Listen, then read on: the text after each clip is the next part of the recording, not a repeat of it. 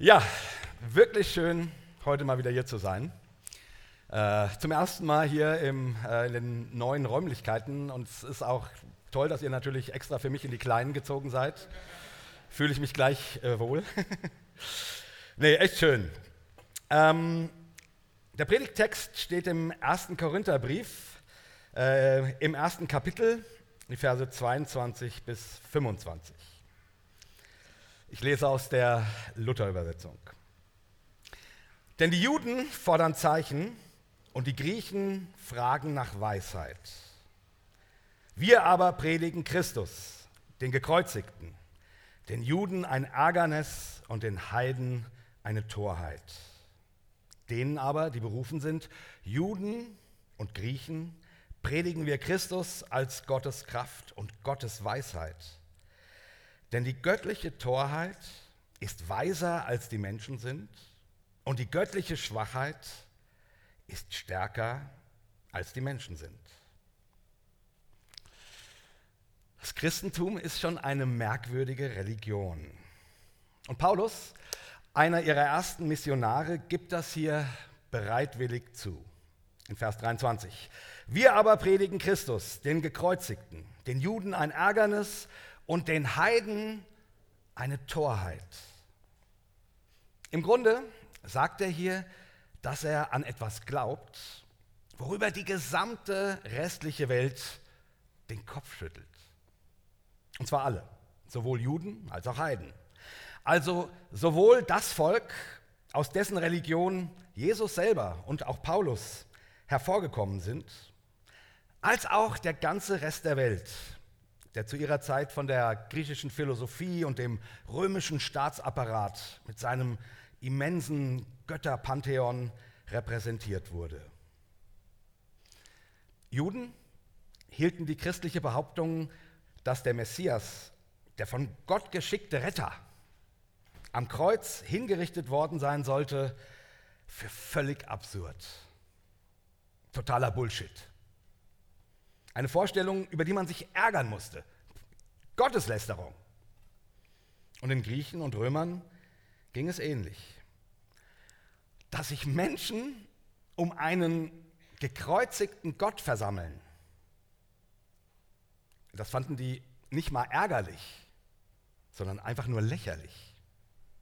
Eine Torheit. Dumm. All das weiß Paulus. Und er macht keine Anstalten, seine Leser vom Gegenteil zu überzeugen. Paulus weiß, dass es komplett irre ist, was er predigt. Er ist ja jemand, der von Kindesbeinen im jüdischen Glauben unterrichtet worden ist. Ein Rabbi. Er weiß, dass jeder anständige Jude seine Predigt für Gotteslästerung halten muss. Und gleichzeitig war Paulus römischer Bürger der fernab der jüdischen Heimat unter Römern aufgewachsen ist. Er konnte die Römer in seinem Kopf lachen hören, wenn er solche Sätze sagte. Er kannte beide Welten gut und er wusste, dass er mit einem gekreuzigten Gott in keiner einen Blumentopf gewinnen würde. Trotzdem bleibt er nicht nur dabei, sondern geht noch einen Schritt weiter und nennt nennt diesen gescheiterten Christus im nächsten Vers die Kraft und die Weisheit Gottes. Wie gesagt, das Christentum ist eine seltsame Religion. Und wir werden heute noch sehen, wie seltsam. Aber damit sind wir an einem Knackpunkt des christlichen Glaubens angelangt. Und darüber möchte ich gern ein bisschen mit euch nachdenken.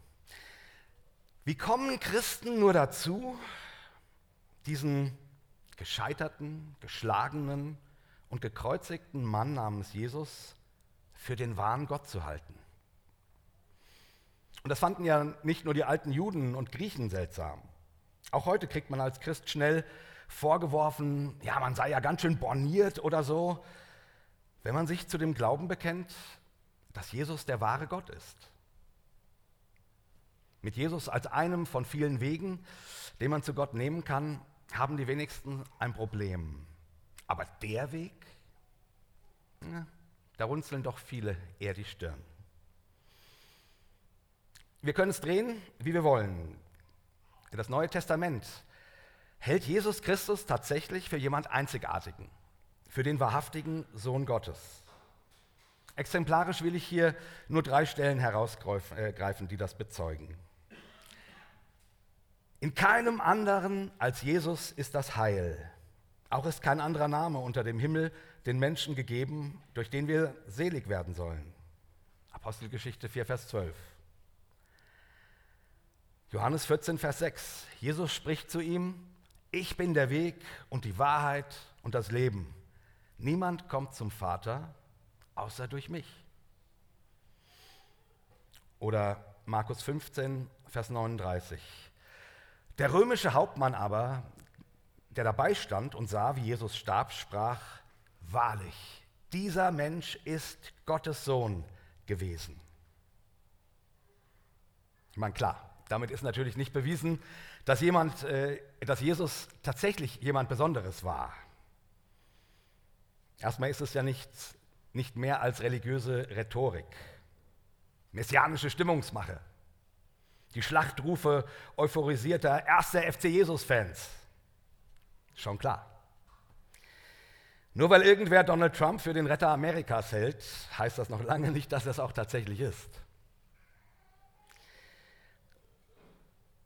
Das Einzigartige an Jesus ist nicht das Gejohle seiner Fans. Das Einzigartige ist der Gott, den er vertritt.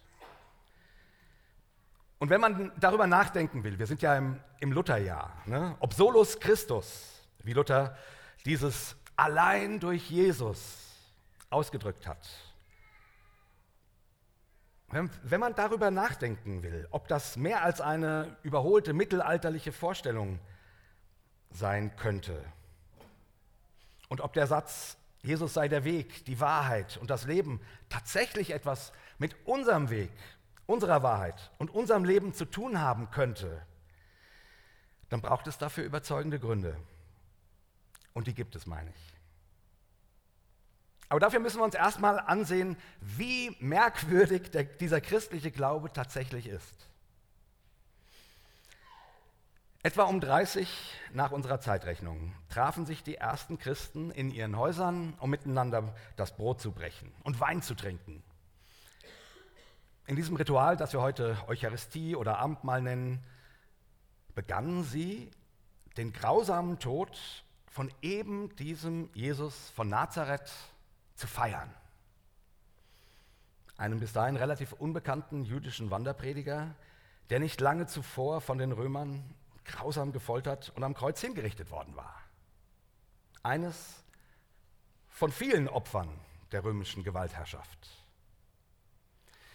Das Brechen des Brotes symbolisierte für die Christen Zerbre das zerbrechende Leben von Jesus, der Wein dessen am Kreuz vergossenes Blut. Manche von ihnen hatten Jesus noch als Rabbi gekannt und waren mit ihm durch das Land gezogen. Nun begannen sie ihn auf einmal Sohn Gottes zu nennen, weil sie überzeugt davon waren, dass er mehr als ein Mensch gewesen ist. Die Heimkehr Gottes, das Gesicht Gottes auf Erden, die Gestalt Gottes in der Welt. Und so sprachen sie also von ihm als dem Sohn Gottes, dem Kyrios, das ist griechisch und bedeutet der Herr und als dem Erlöser der Welt. Und gleichzeitig nannten sie ihn ihren Bruder und sprachen sich untereinander als Brüder und Schwestern an. Familie eines hingerichteten Gottes. Und sie feierten seinen Tod, indem sie sich in diesem Ritual mit dessen Sterben verbanden, es in sich aufnahmen, verstoffwechselten Brot und Wein, Leib und Blut ihres gefolterten Gottes. Lasst euch das mal auf der Zunge zergehen. Ich meine, wir, wir kennen das heute alle. Abendmahl, klar. 2000 Jahre. Aber überlegt mal, ein Ritual, zur Erinnerung an den Tod Gottes. Viel merkwürdiger kann eine Religion nicht starten, oder? Es ist die einzige Religion, die das Scheitern ihres Gottes zum Dreh- und Angelpunkt ihres Glaubens erklärt. Was viele Christen nicht wissen, es waren weder Jesus noch die ersten Christen, die die Bezeichnung Sohn Gottes zum ersten Mal gebrauchten. Auch Retter der Welt und Kyrios, also der Herr, sind keine von Christen erfundenen Titel. Sie sind allesamt dem römischen Kaiserkult entlehnt. Julius Caesar war der erste römische Herrscher, der als Gott verehrt wurde. Auf einer ihm gewidmeten Inschrift aus dem Jahr 49 v. Chr., die in Ephesus gefunden wurde, wird er als der sichtbar erschienene Gott und allgemeine Retter des menschlichen Lebens gerühmt. Von seinem Adoptivsohn und Nachfolger Kaiser Augustus gibt es eine ähnlich erhaltene Inschrift, in der er als der geborene Zeus und der Retter der Menschheit gepriesen wird. Gott, Retter, Sohn Gottes, das kommt uns schon irgendwie bekannt vor, oder? 80 beziehungsweise 20 bis 30 Jahre bevor Jesus überhaupt gekreuzigt wurde, von Römern gekreuzigt wurde. Was war der Inbegriff des römischen Kaiserkultes? Wie zeigte sich diese Gottheit? Durch Stärke, Erfolg, Reichtum, Macht, durch militärische Siege und Triumphzüge, in denen die Feinde gedemütigt und vorgeführt wurden durch, durch Gold und Glanz, Triumph und Schönheit, Dekadenz und Herrlichkeit. Im Grunde also genauso, wie man sich seit jeher die Götterwelt in allen Religionen vorstellt. Auch in der jüdischen. Immer thront die Gottheit umgeben von mächtigen Cherubinen in Licht und Herrlichkeit und Kraft fernab des menschlichen Schmutzes und Schmerzes. Ihre, Insig ihre Insignien sind Macht und Unbesiegbarkeit. Und im römischen Kaiserkult wurde dies alles nun in einem Menschen angebetet. Cäsar, der Sohn Gottes. Und in Christen fiel nichts Besseres ein, als ihren gekreuzigten Sklavengott mit eben jenen Titeln zu verehren? Sohn Gottes, Retter der Welt, Kyrios? Genau. Genau. Es wird oft behauptet, Jesus sei kein politischer Messias gewesen. Das Gegenteil ist der Fall. Er ist der komplette Gegenentwurf zu allem, was den damals Mächtigen heilig war. Die Umwertung aller ihrer Werte. Seht die Herrlichkeit des Sohnes Gottes, rufen die römischen Priester. Wie stark, mächtig und reich unser Cäsar ist. Und die Christen antworten, seht den wahren Sohn Gottes, wie er nackt im Staub kauert, ausgepeitscht und nicht mal fähig, sein eigenes Kreuz zu tragen. Seht den Herrn an, unseren Kyrios, den Retter der Welt. Preist ihn, der seine Feinde mit Macht zerquetscht. Rufen die Priester des Cäsars wieder. Und die Christen antworten, seht den wahren Retter der Welt. Preist den Herrn, der sich von seinen Feinden zerquetschen lässt. Und auch wenn eine gewisse Polemik in dem christlichen Gebrauch der römischen Gottestitel nicht zu überhören ist, hat das mit Sarkasmus nichts zu tun. Die Christen feierten täglich den Tod ihres Gottes mit Brot und Wein. Sie waren tatsächlich davon überzeugt, dass in diesem schwächlichen Tod am Kreuz mehr Gott zu finden war als in allem Glanz und Gloria Roms. und für die Religion Roms klang das natürlich vollkommen absurd. Eben wie eine Torheit. Unserer kapitalistischen Ersatzreligion geht das heute ja nicht anders. Scheitern ist weder hier noch dort vorgesehen und schon gar nicht göttlich zu nennen. Wer scheitert, ist raus. Dem wird nicht mehr zugehört, über den werden Witze gerissen. Ich, ich habe vorhin die Stelle aus dem Markus-Evangelium gelesen, von dem römischen Hauptmann, der am Kreuz steht und über Jesus sagt, wahrlich, dieser Mensch war Gottes Sohn. Markus ist das älteste uns überlieferte Evangelium. Und es ist offensichtlich, dass es Lukas und Matthäus als Vorlagen ihrer eigenen Biografien von Jesus gebrauchten. Und ich meine, Markus wollte natürlich mit diesem Satz unterstreichen, dass selbst ein wichtiger Römer erkannt hat, dass Jesus tatsächlich Gottes Sohn war. Es ist echt witzig. Lukas ändert das später in seinem Evangelium. Ganz oft zitiert Lukas Markus wortwörtlich. Aber hier ändert er das. Dort lässt er den römischen Hauptmann auf einmal nur noch sagen, für wahr, dieser, also Jesus, ist ein frommer Mensch gewesen. Warum macht er das? Normalerweise ist es ja andersherum. Ein späterer Text ist eher versucht, eine Sache aufzubauschen, als abzuschwächen. Und es hat einen ganz einfachen psychologischen Grund, den wir, den wir alle in unserem ganz normalen Alltag äh, beobachten können.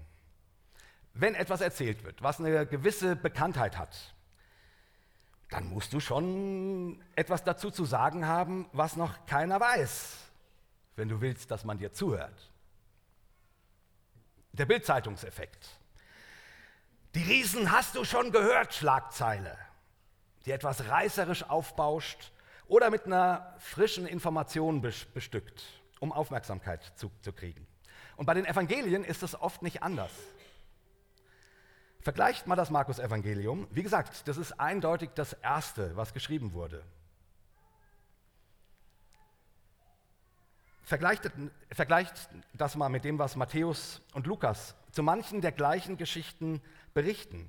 Da merkt man schon, dass die Berichte der späteren Autoren eher dazu neigen, einen Sachverhalt noch ein bisschen aufzuputschen und größer zu machen. Und wie gesagt, das muss uns nicht verwundern. Das ist eine ganz normale Entwicklung, die psychologisch und soziologisch gut erforscht ist. An der Stelle mit dem Satz des römischen Hauptmanns schlägt Lukas aber die entgegengesetzte Richtung ein. Er macht Jesus hier kleiner und nicht größer. Warum? Warum, wieso hat Lukas aus dem Sohn Gottes einen frommen Menschen gemacht?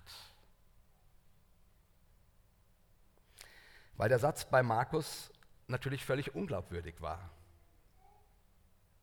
Kein Römer auf der Welt hätte einen gekreuzigten je den Titel gegeben, den der Kaiser trug.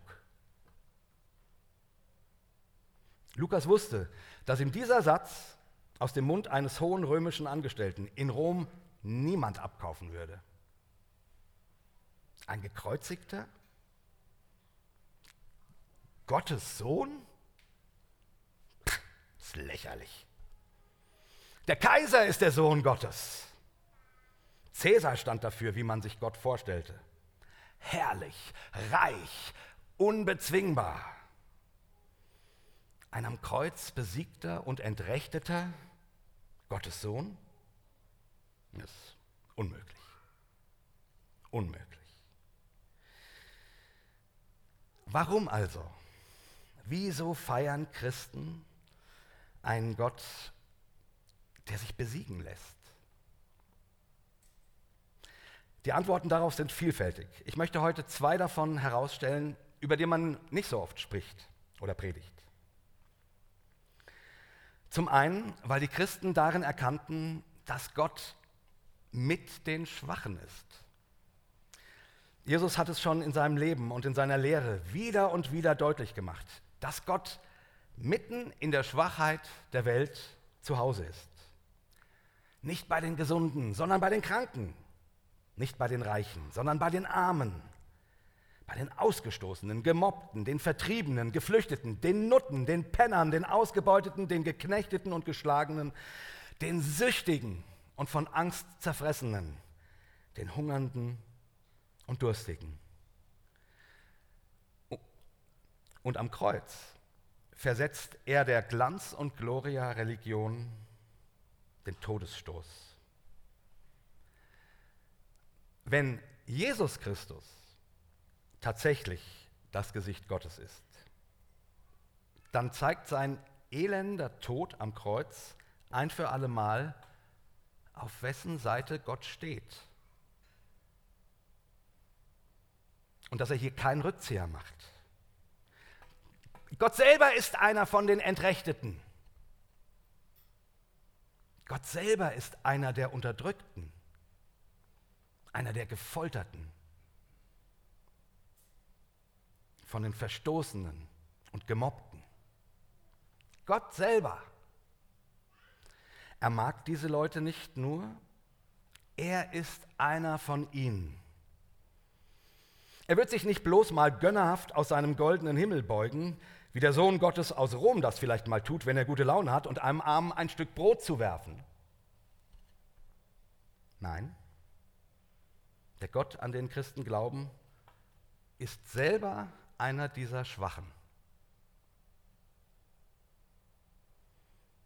Und das ist auch für uns wichtig. Die Religion Roms ist im Grunde ja auch unsere Religion. Sicher, wir beten keine Cäsaren mehr an aber Stärke und Erfolg, Macht und Reichtum, Gesundheit und Glanz. Da hat sich nicht viel geändert. Letztlich sind das die Götter jeder Religion, immer schon gewesen. Und das macht den christlichen Glauben so einzigartig. Deshalb macht Solus Christus, alleine durch Christus finden wir Gott, so viel Sinn, weil es hier eben um einen grundverschiedenen Gott geht.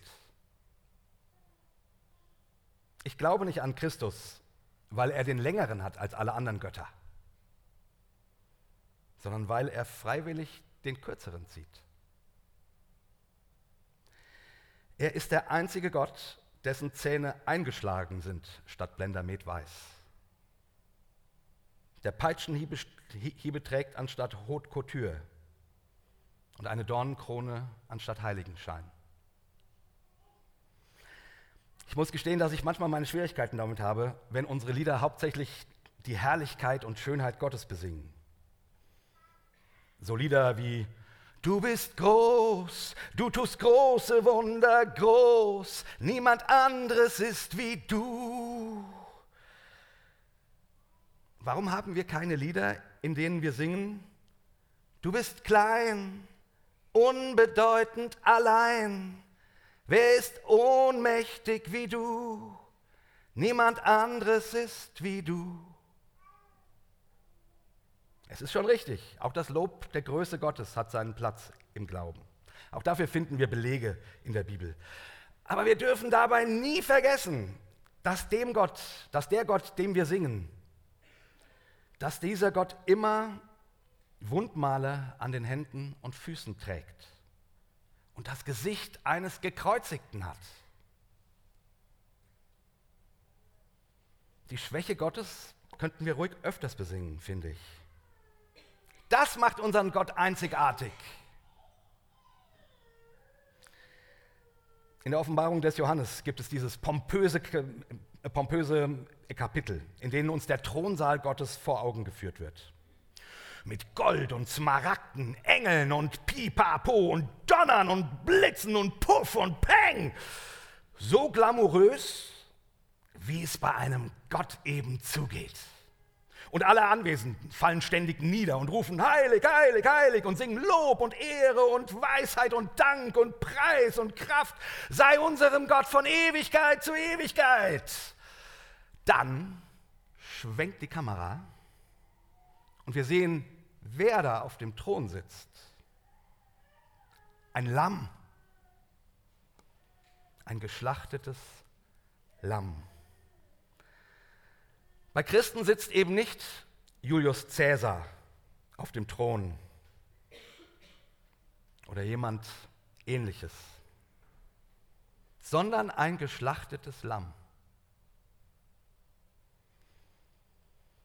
Ein anderer Grund, was den Glauben an einen gekreuzigten Gott so einzigartig macht, ist, dass damit das Absurde nicht mehr ausgesperrt wird.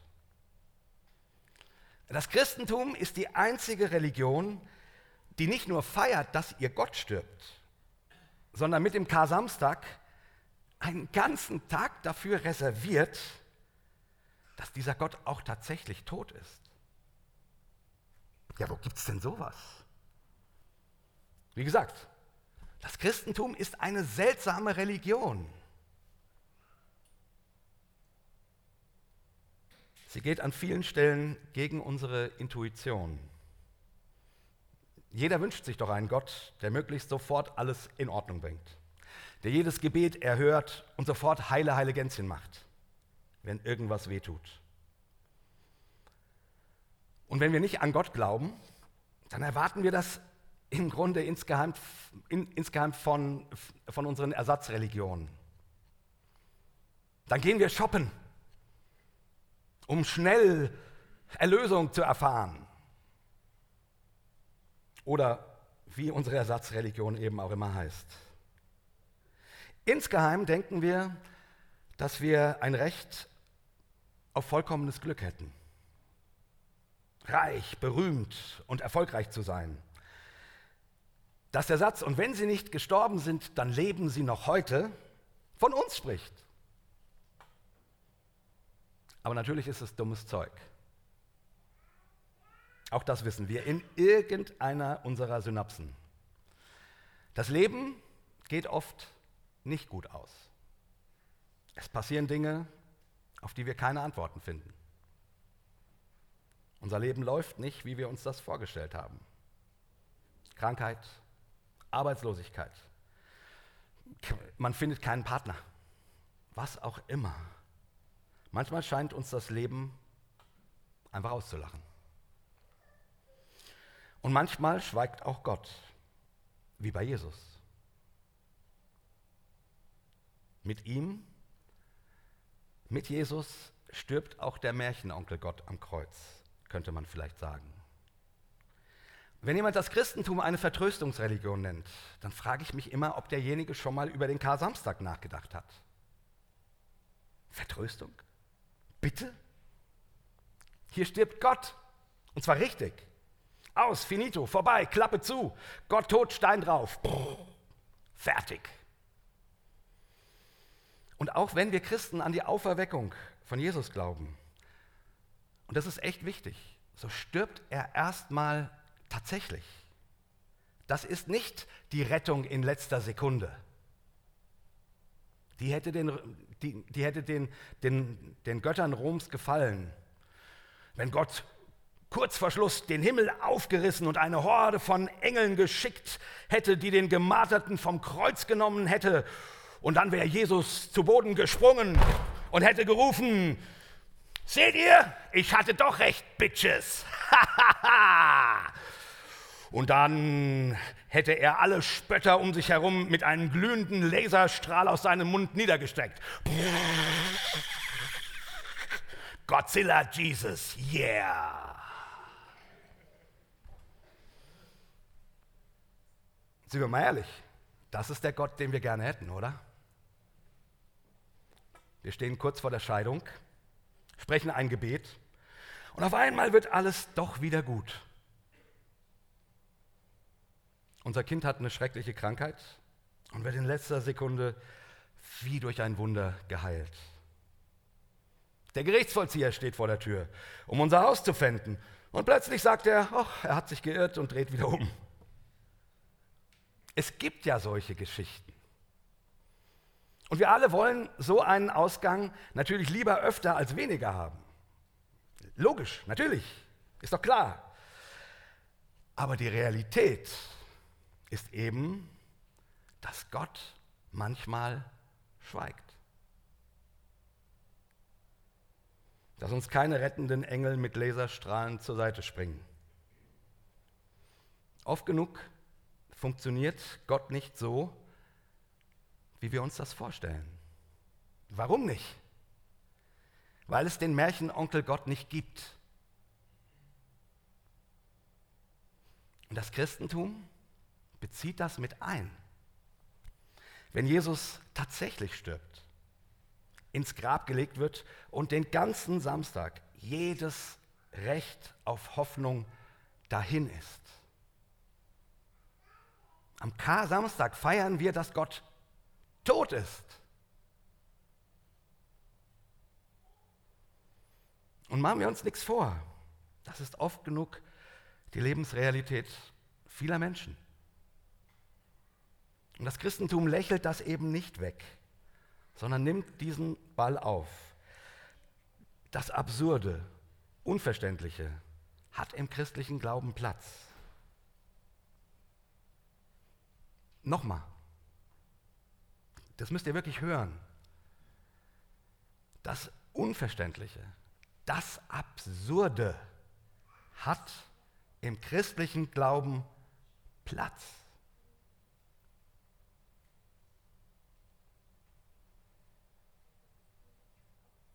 Welche Religion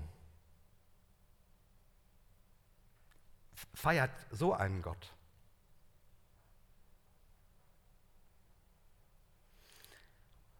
Und die Auferweckung symbolisiert dann, dass etwas komplett Neues mitten aus den Scherben des Alten entsteht.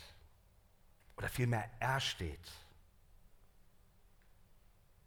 So wenig wir Gott manchmal verstehen, so sehr dürfen wir gewiss sein, dass das Leben tatsächlich mitten im Absurden blüht. Vielleicht hätten wir lieber den Märchenonkel Gott. Und wenn ihr den wollt, dann gibt es genug Sekten, die ihn euch wie Sauerbier anpreisen. Ich glaube nicht, dass das real ist. Aber könnt ihr ein bisschen erahnen, wie einzigartig der christliche Glaube ist? Wie seltsam! So einen Gott gibt es kein zweites Mal. Wir aber predigen Christus, den Gekreuzigten, den Juden ein Ärgernis und den Heiden eine Torheit, schmettert Paulus in unserem Text. Denen aber, die berufen sind, Juden und Griechen, predigen wir Christus als Gottes Kraft und Gottes Weisheit. Denn die göttliche Torheit ist weiser als die Menschen sind und die göttliche Schwachheit ist stärker als die Menschen sind. Hier geht es nicht darum, wie vernünftig oder unvernünftig der christliche Glaube ist. Es geht um die Frage, ob wir Cäsar folgen wollen oder Jesus. Ob wir uns mit der Schwachheit und Ohnmacht Gottes identifizieren und wie er bei den, bei den Ausgestoßenen, den Nervigen, den Uncoolen, den Gemobbten, Getretenen und Vorgeführten bleiben, oder ob wir letztlich doch glauben, dass Gott die Starken und Erfolgreichen belohnt. Jesus oder Cäsar? Wem folgen wir? Einem Gott, der sich mit den Entrechteten verbindet oder dem Märchenonkel Gott, der gefälligst mit nichts anderem beschäftigt sein soll, als mir mein Leben mit Brot und Spielen zu versüßen? Und machen wir uns nichts vor. Jedem von uns liegt Cäsar näher als Jesus. Paulus spricht uns aus dem Herzen. Ein, ein Gott, der sich kreuzigen lässt, ist ein Ärgernis. Torheit, strunzdumm.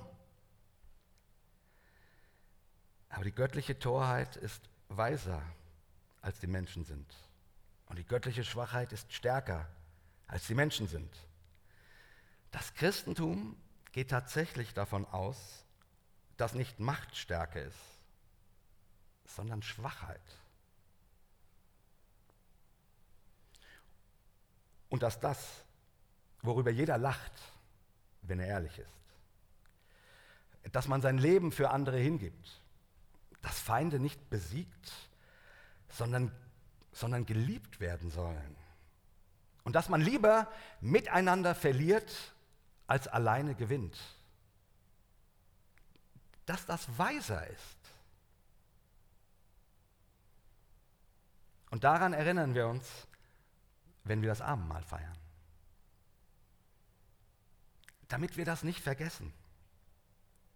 Damit verkünden wir den Tod des Herrn, heißt es in den Einsetzungsworten.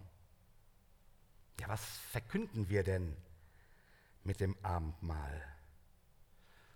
Wenn wir das Brot brechen, dass sich der Gott, an den wir glauben, lieber foltern lässt, als zurückzuschlagen. Und wenn wir den Wein trinken, dass dieser Gott lieber verblutet, als aufzuhören zu lieben. Eben daran, dass Gott nicht wie Cäsar aussieht, sondern wie Jesus. Zum Schluss möchte ich euch eine spirituelle, äh, eine spirituelle Übung für die Passionszeit vor, vorschlagen. Geht ja Mittwoch los. Und vielleicht habt ihr Lust, euch mal damit ein bisschen zu beschäftigen. Ich habe mir letztes Jahr, eben um mich auf Ostern vorzubereiten, jeden Tag zehn Minuten Zeit genommen, still zu werden, um das Gemälde einer, einer Kreuzigung anzuschauen. Auf meinem PC, ganz unspektakulär. Immer dasselbe Bild. In meinem Fall der Isenheimer Altar. Kannst du vielleicht anmachen? Von Matthias Grünwald. Das ist eine der realistischsten Kreuzigungsbilder, die ich kenne. Du kannst gerne dazu auch ein anderes nehmen.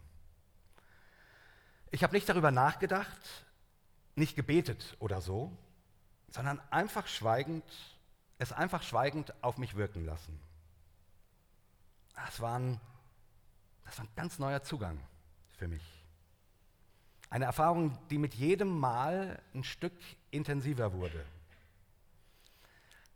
Den Gekreuzigten anschauen, wirken lassen. Abgeschlossen habe ich diese Übung mit dem Vater unser. Jesus sagt ja im Johannesevangelium, dass er und der Vater eins sind.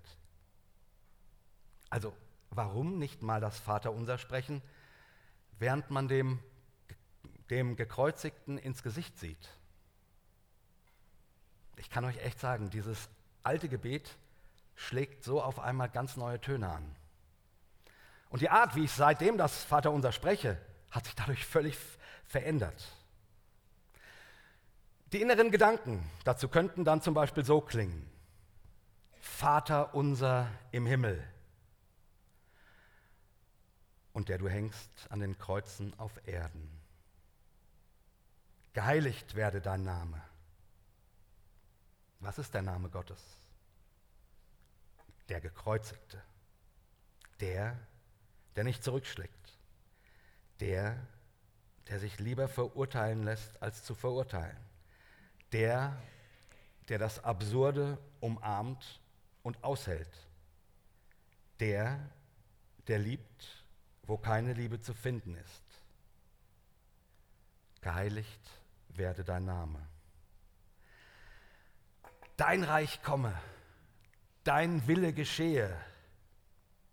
Welcher Wille? Welches Reich? Ein mächtiges, herrschaftliches, triumphierendes? Das Reich meines Gottes trägt das Gesicht eines Entrechteten. Auch das Kommende. Wie im Himmel, so auf Erden. Wenn Jesus das Gesicht Gottes auf Erden ist, ist er auch das Gesicht Gottes im Himmel. So wie sich Jesus am Kreuz verhält, verhält sich auch Gott im Himmel. Unser tägliches Brot gib uns heute. Das ist vielleicht der am schwierigsten zu betende Satz, während man das verblutende Opfer eines religiösen Lynchmobs betrachtet. Und diese Übung will natürlich nicht um die Legitimität feilschen, Gott um etwas zu bitten. Sie will wachhalten, zu wem man diese Sätze sagt. Und vergib uns unsere Schuld, wie auch wir vergeben unseren Schuldigern. An dieser Stelle halte ich gerne inne und meditiere den Ruf des Gekreuzigten. Vater, vergib ihnen, denn sie wissen nicht, was sie tun. Gott ist nicht zornig. Gott ist nicht wütend. Gott ist gütig. Sogar am Kreuz. Gott vergibt mir. Ich muss nicht vergeben. Ich darf vergeben. Liebe kann auch das, Liebe kann auch berechtigten Hass und Zorn heilen. Das kann sie. Vielleicht noch nicht heute. Aber irgendwann werde ich die Worte von Jesus von Herzen mitsprechen. Und führe uns nicht in Versuchung, sondern erlöse uns von dem Bösen. Erlöse uns von dem Bösen geht durch das Böse hindurch. Gott, hilf mir in der Versuchung, Ja zum Weg der Liebe zu sagen. Hilf mir dem Bösen nicht zu entfliehen oder es zu zerschlagen, sondern es mit Liebe zu bekehren. Denn dein ist das Reich und die Kraft und die Herrlichkeit in Ewigkeit. Amen. Nochmal, das Reich Gottes trägt das Gesicht eines Gekreuzigten. Was verrät mir dieses Gesicht über Kraft und Herrlichkeit? Und was über Ewigkeit? Das ist jetzt natürlich nur ein Beispiel dafür, wie man mit dem Gekreuzigten vor Augen, was man mit dem, dem Gekreuzigten vor Augen beim Vater unser assoziieren kann. Ähm, wir sprechen nachher das Vater unser zusammen und ich würde vorschlagen, lasst uns dann das Bild wieder einschalten und vielleicht probierst du es einfach mal aus. Und vielleicht probierst du es einfach mal in der Passionszeit aus. Vielleicht schaffst du es nicht jeden Tag, ist nicht schlimm. Aber einmal die Woche, zweimal, dreimal die Woche. Und lass dich mal drauf ein und, und schau mal, wohin dich deine eigenen Gedanken führen. Und übrigens, ich mache diese Übung immer noch. Die Erfahrung, die war einfach zu eindrücklich. Nicht jeden Tag, aber immer wieder. Zehn Minuten schweigend vor einem Bild des Gekreuzigten sitzen und zum Abschluss das Vaterunser sprechen, mit offenen Augen weiterhin auf das Bild guckend. Um die Merkwürdigkeit meiner Religion auszuloten und damit ich Jesus nicht mit Cäsar verwechsel. Danke fürs Zuhören.